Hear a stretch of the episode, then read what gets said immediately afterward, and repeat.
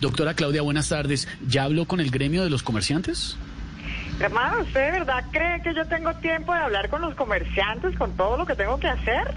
No, si pues me yo- pongo a hablar con los comerciantes, entonces, ¿a qué hora critico a Iván Duque?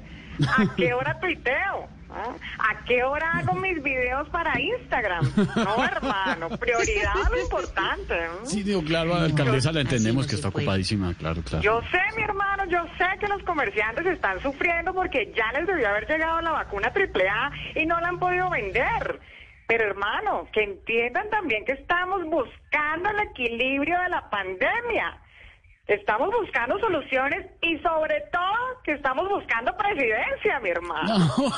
bueno, sí, lo, hemos- lo Entonces, hemos yo, notado. yo me pregunto si los comerciantes están tan llevados, ¿por qué no aprovechan las marchas y protestas que están organizando para vender piedras, capuchas, papas bomba, gas lacrimógeno y lentes antigas lacrimógeno? ¿ah? La plata está hecha, mi hermano. Lo que es buscarla, buscarla, mi hermano. Sin embargo, vamos a ver cómo llegamos a un acuerdo con los comerciantes, porque también me va a pesar y tengo una pregunta por hacerles. Ah, no, buenísimo. Aprovechen los micrófonos de Voz Populi. ¿Qué pregunta? ¿Quién está tomando esos datos? ¡Todos ahí parados mirando!